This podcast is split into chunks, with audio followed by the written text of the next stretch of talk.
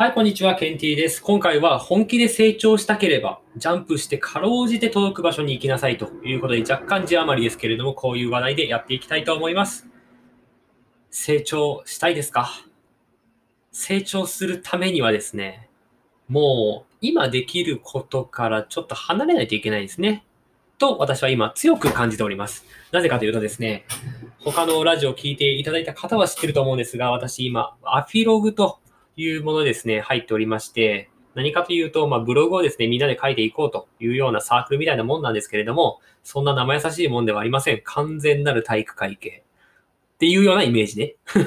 皆さんすごいね、メンバーの方は優しくって、あの、親切に教えてくださるんですけれども、やってる内容のガチさが結構高すぎて、非常に参ってます。嫌だとは思ってないんですけど、めちゃくちゃ大変ですね。ほんと、笑っちゃうぐらい大変です。っていうかもうちょっと夜中笑ってました。おかしくなってました、若干。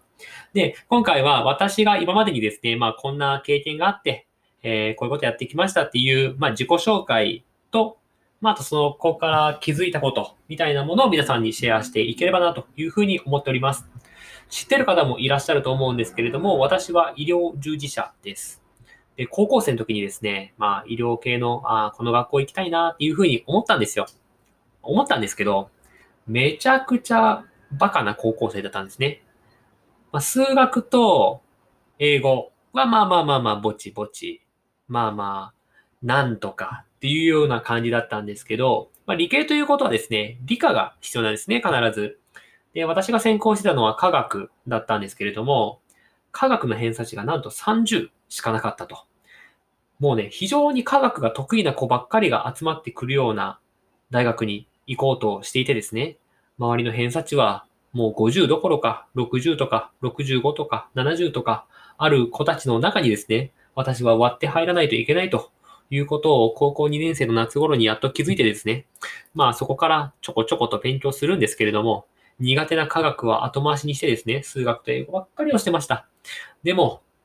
いい判定だったけれども、まあ、なんとかね、あの、大学に入ることができたんです。で、その時は、もう周りの先生だったりとか、塾の先生もだし、自分の親も、誰も僕のことに期待してなくてですね。もう、親としては、こいつはきっともう一年受験勉強するんだろうと、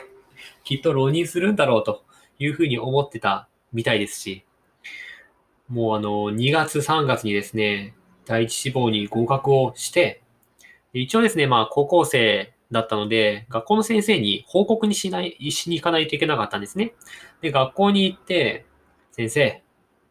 受験なんですけれども、なんと、受かりましたと。〇〇大学に受かりましたって言ったんですよ。担任の先生にね。で、その担任の先生、偶然2年連続で僕のことを思ってくれてて、でしかも理系の先生でね、まあ心配はしてくれてたんです。で、第一声なんて言ったと思います？みんながね、あ、ちょっとこいつ結構厳しいとこ狙ってんなっていうところに入れた。先生としてはきっと喜ぶはず ですよね。ですよね。僕もすごい喜んでくれると思って、まあちょっとね、浮き足立って言った結果、先生受かりましたって言ったら、なんでや？って言われて、いや、なんでやはおかしいやろ、みたいな。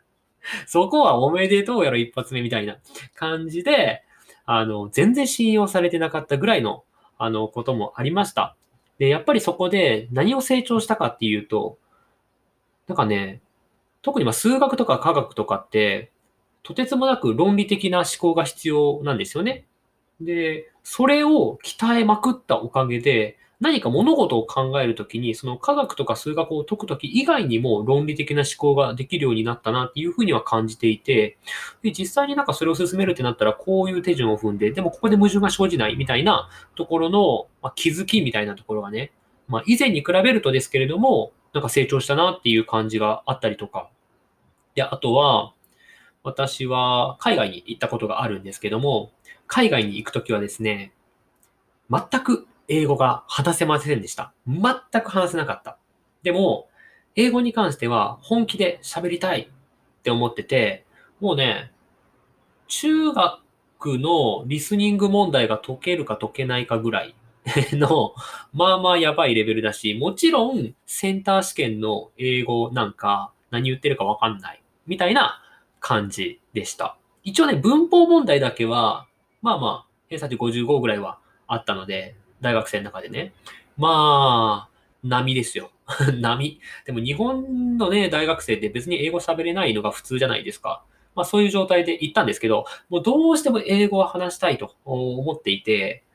もうこれは環境を変えるしかないっていうことで、もう頑張って覚悟を決めていきました。で、一番初めに行ってですね、ちょっと一人で出かける時間があったので、カナダの街中をですね、一人でブラブラと歩いてました。で、一人で歩いてるだけだったらただの観光してきてる人と一緒なので、ここは勇気を持って街中の人に話しかけようじゃないかと。いうことでですね、すいません、と。なんか、ここのカフェってどこにありますかって。めっちゃ簡単な英語じゃないですか。excuse me って、where is a なんとかかんとかって言うわけですよ。なぜか通じない。もうね、いやいや、それマジで中学生でも通じるだろうっていう英語が通じないところから始まって1日目。もう、おう、マジかみたいな。そこ、そこまでかと思ってね。めちゃくちゃもうなんか、悲しかったけど笑いましたね。いや、や、やべえじゃん、みたいな。やべえし、明日からどうすんの学校でっていうような感じから始まったけど、やっぱりね、もう、やるしかない状況になると、やるんですよ、人間は。だってやるしかないんだもん。でも、日本で英語勉強しようって言って、英語の単語帳開こうとか、英語の問題集解いてみようとか、まあオンラインの英会話やってみようって言っても、別にやんなくても生きていけるじゃないですか。別にそこでサボろうが誰かに怒られるわけでもないし、そこでできないからって言ったって別に生活に支障はないわけですよ。でも、もう向こうに足を運んじゃったら、そういう環境に自分を置いてしまったら、やらざるを得ないので、もうね、言い訳してる暇もないし、もうやるしかないってなる。だから、本気でね、自分が成長したいことがあるっていう人は、もう自分と同じレベルの人と一緒に勉強したりとかするんじゃなくて、ちょっと自分のもう手の届かないところにいるような人のところに突撃してね、もうちょっと一緒にやらせてください。雑用でも何でもやるんでっていうような感じでやっていくのが